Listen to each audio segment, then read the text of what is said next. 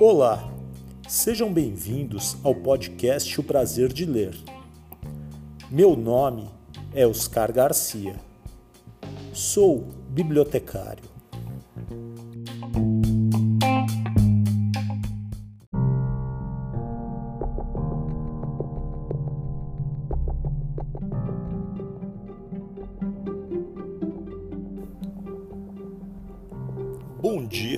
Você ouve o podcast de dia. Boa tarde se você ouve este podcast à tarde. Boa noite se você ouve o podcast à noite. E boa sorte se você está ouvindo este podcast de madrugada.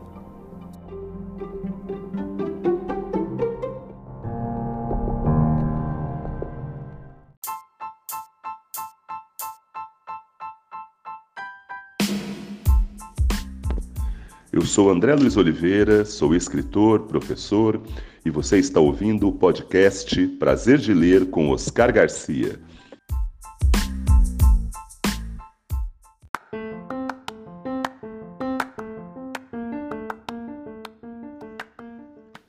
Coleção Ficção. Programa número 18, terceira temporada. História de hoje: Céu de Guerra, de Renato Azevedo, editora Underline Publishing.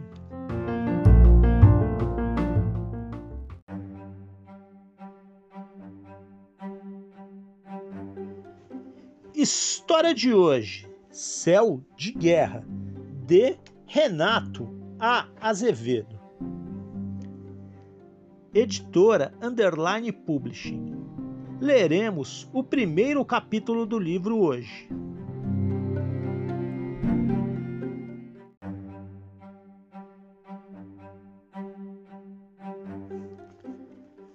Sobre a Alemanha nazista, 5 de julho de 1944, 11 horas e 4 minutos. O imenso grupo de bombardeiros B-17 cruzava os céus a 9 mil metros de altitude.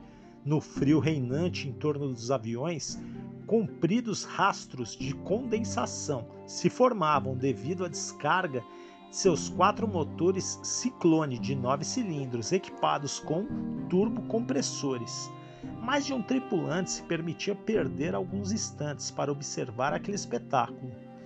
Os bombardeiros faziam parte da oitava Força Aérea Norte-Americana e se dirigiam ao Vale de Ruhr, dentro do território da Alemanha nazista. Uma zona altamente industrializada que há anos vinha sendo bombardeada para comprometer o esforço de guerra de Hitler. O desembarque aliado na Normandia, o dia D, como já havia sido anunciado pela imprensa, havia ocorrido no mês anterior e as tropas aliadas, mesmo diante da tenaz resistência nazista, avançaram rapidamente na França ocupada. Hitler e seu alto comando, apanhados de surpresa, haviam ordenado que os aliados fossem combatidos e levados de volta às praias. Um e outro tripulante daquela grande formação havia ouvido notícias de estranhos ataques efetuados por aeronaves diferentes de tudo que já havia sido visto mas eram apenas boatos. Segundo seus superiores, os quais se esforçavam para que a moral elevadíssima diante dos acontecimentos se mantivesse assim,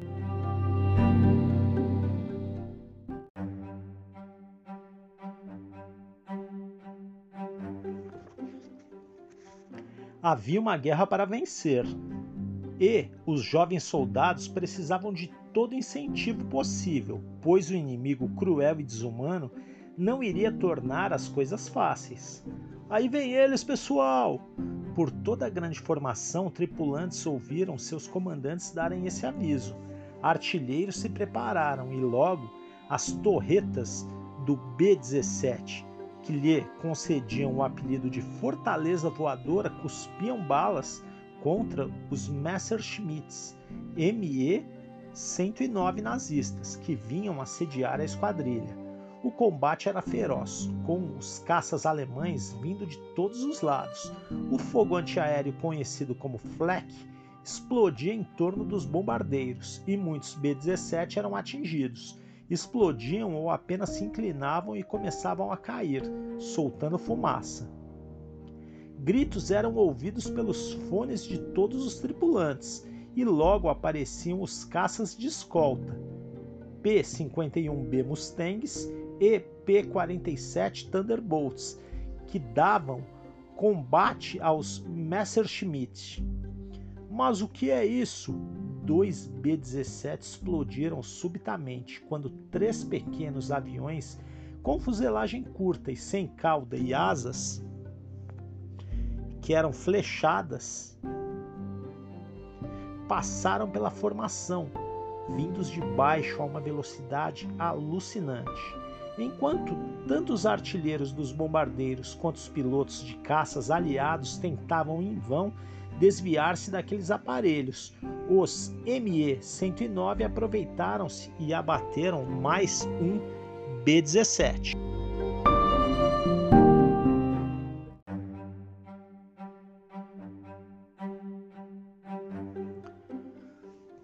Estava quase impossível manter a formação quando os pequenos aviões reconhecidos como Messerschmitt ME-163, movidos a foguete, passaram novamente pela formação, despejando seus disparos de 30 mm e abatendo mais um B-17. Um deles foi destruído por um Mustang, que logo era atingido por disparos de outro avião estranho. O Messerschmitt ME-262 havia aparecido recentemente e, ao contrário do foguete ME-163, tinha duas turbinas a jato, era muito manobrável e tinha grande autonomia. Além de tudo, era mais veloz do que qualquer coisa com asas que os aliados possuíssem e muitos dos caças de escolta americanos foram abatidos e mais três B-17 caíram devido ao fogo de apenas quatro ME-262. Onde está nossa escolta? Haviam prometido que teríamos mais apoio, berravam muitos dos comandantes, tentando salvar seus aviões, enquanto a tripulação ainda tentando se manter na rota certa.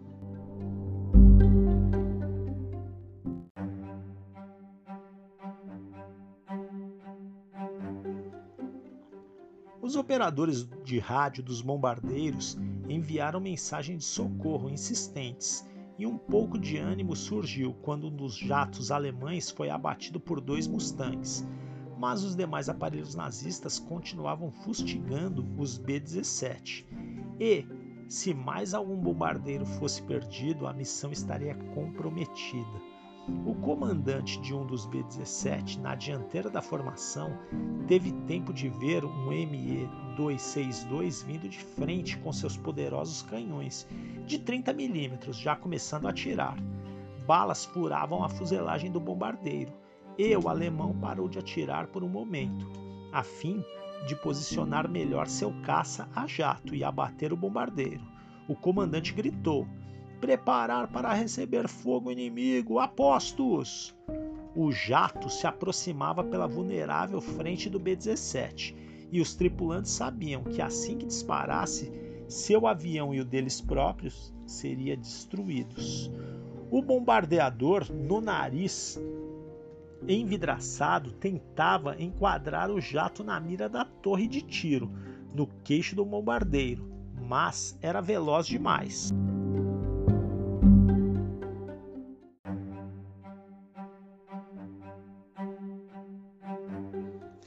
Parecia o fim, mas subitamente o céu diante deles ficou todo vermelho. Destroços voavam em todas as direções e, por um tríce, o avião não foi atingido. Dois Mustangs P-51D, o mais moderno caça americano a entrar em serviço, passaram zunindo a uma velocidade inacreditável, vindos de cima e da direita. O comandante e seu copiloto tiveram a impressão de ver fogo saindo da cauda dos aparelhos e de relance viram que o nariz e o leme do P-51 eram pintados de amarelo vibrante. Os tripulantes se surpreenderam ao ouvir uma voz feminina dizer: Atenção, grupo de bombardeio! Seguir para o alvo! Não se preocupem, o Esquadrão Ouro está aqui para protegê-los. A tenente Denise Landron, líder da segunda unidade do Esquadrão Ouro, disse a seus companheiros com seu sotaque britânico bem marcante: Agora vamos acabar com esses chucrutes.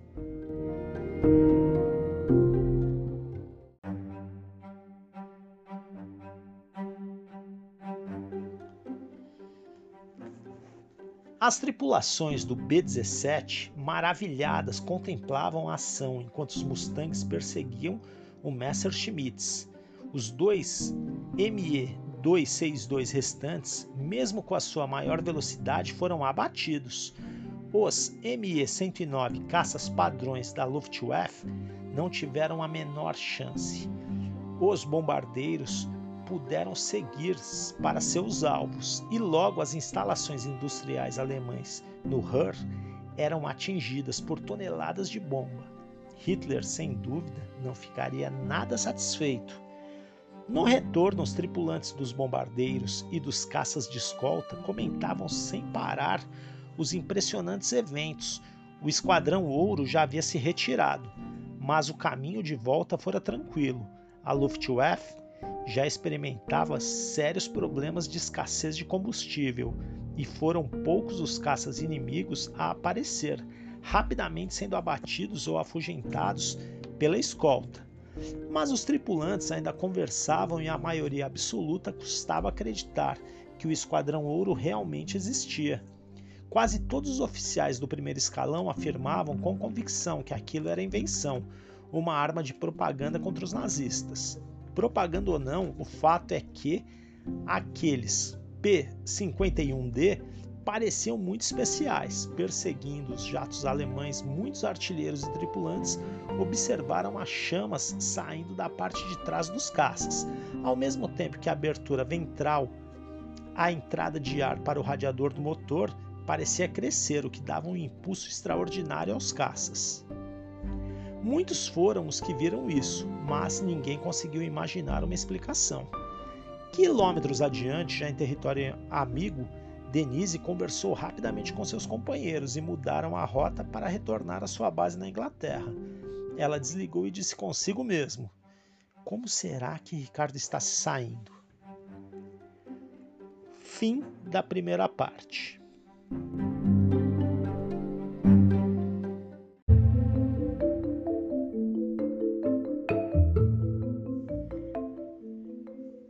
Renato Azevedo conta de onde veio a inspiração para escrever Céu de Guerra.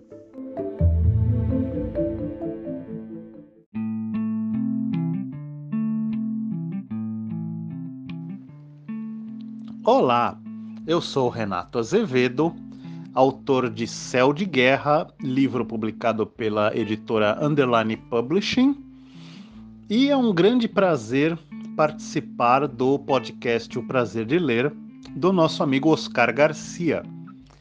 Eu comecei a escrever no final dos anos 1990, é, inspirado principalmente pela clássica série Arquivo X e muito também por leituras na parte de ufologia, discos voadores, alienígenas tanto que anos depois meu primeiro livro publicado foi De Rosa a Varginha pela editora Tarja Editorial. Meu segundo livro no mesmo tema, no mesmo universo, foi hum, Filhas das Estrelas, pela editora Estronho.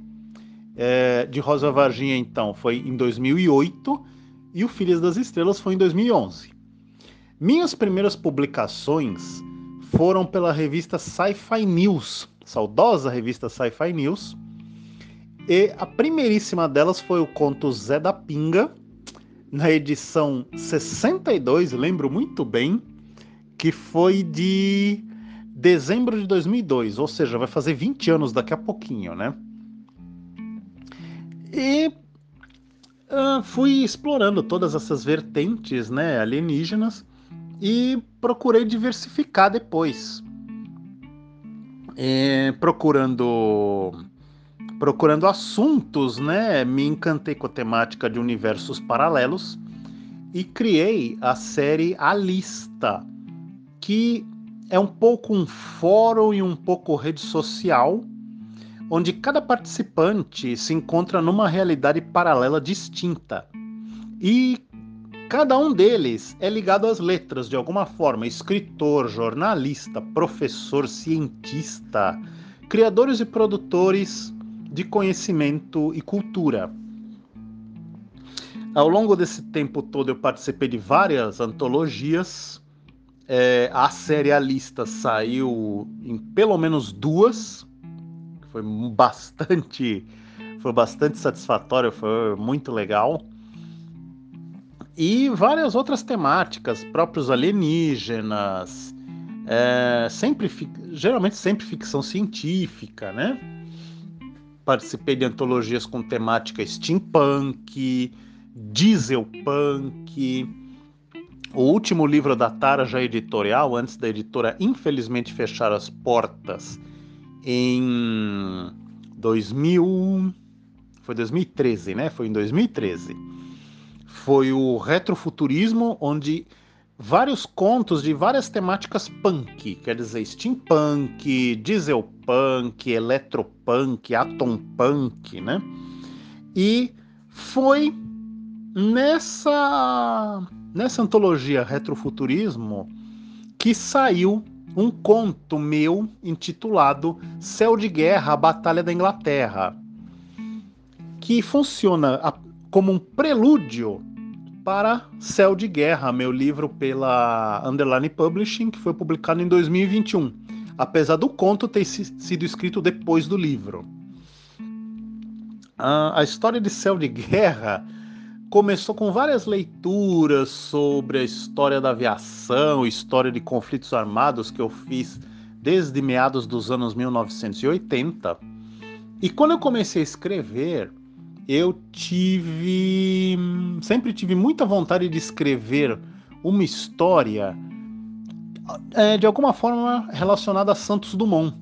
Sempre foi um grande exemplo para mim, sempre é um herói de todos nós, né? O pai da aviação. E eu achei o tom que a história deveria ter no filme Capitão Sky e o Reino do Amanhã, de 2004 né, do qual inclusive a, Angelina Jolie participa, o Jude Law. E foi bem a estética desse filme me impressionou muito e foi onde eu achei realmente o tom que o livro deveria ter. Baseado nessas leituras de aviação, etc, né? Elaborei essa história que se passa em 1944, pela época do dia D mas por ser uma história de realidade alternativa, ela tem um ponto de divergência. O ponto de divergência, ou uh, por, outro, por outro viés, a, a resposta à questão, né? O que aconteceria se?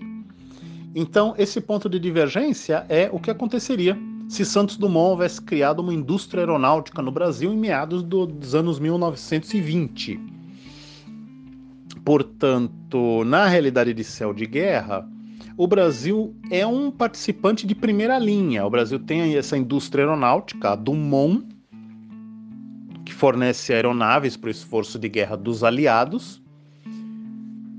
E a história vai se passando assim. É, se passa no dia D, que aconteceu basicamente na mesma data da nossa realidade, mas o, a coisa já está divergindo bastante. Uh, ela se passa bem na época dessa transição na aeronáutica, né? Entre o voo a hélice o voo, e o voo a jato. Existem foguetes, existe uma tecnologia mais avançada. E eu tenho recebido excelentes, excelentes comentários. O pessoal tem gostado muito da história, né? É, algumas curiosidades, né? tem muitas referências no livro, tanto que eu achei muito interessante fazer um guia de referências que está no final do livro, inclusive referen várias referências à cultura pop, inclusive no nome de um dos personagens principais, que é o engenheiro Matheus Kirk. temos o, a história centrada no Esquadrão Ouro, que é um esquadrão de elite dos aliados, onde um dos líderes é o brasileiro Ricardo Almeida. E desses dois personagens, após o lançamento do livro, que eu descobri uma grande curiosidade. O patrono da aviação do Exército Brasileiro se chama Ricardo Kirk, Capitão Ricardo Kirk. Que inclusive eu já usei esse fato na divulgação do livro na minha conta do Instagram.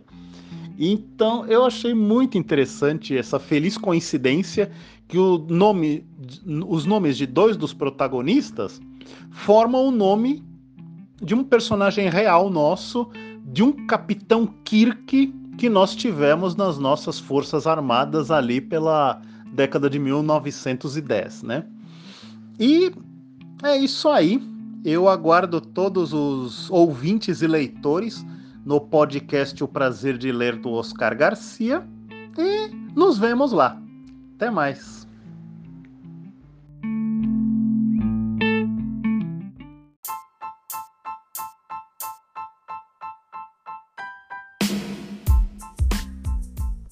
Noite, meu nome é Eliana Sá. Eu sou jornalista, editora e autora de livros. E você está ouvindo o podcast O Prazer de Ler com Oscar Garcia.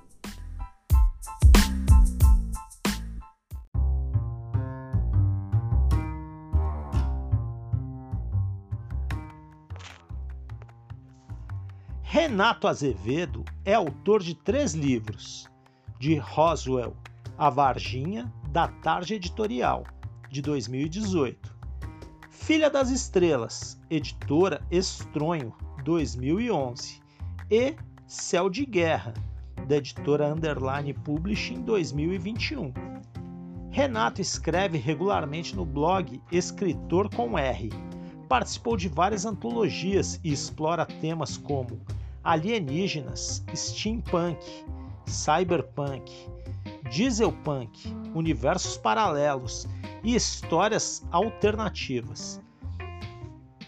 Escreveu para a revista Sci-Fi News e é consultor da revista OVNI Pesquisa. Escreve histórias de fantasia, terror e folclore na série Vó, Nena e os Caçadores. Explora o tema dos universos paralelos com a série A Lista. É coeditor do Corujice Literária e do arroba dois sobrevivendo por aí. Cofundador do Clube Brasileiro de Ficção Científica, é editor da revista eletrônica arroba TAC1FC.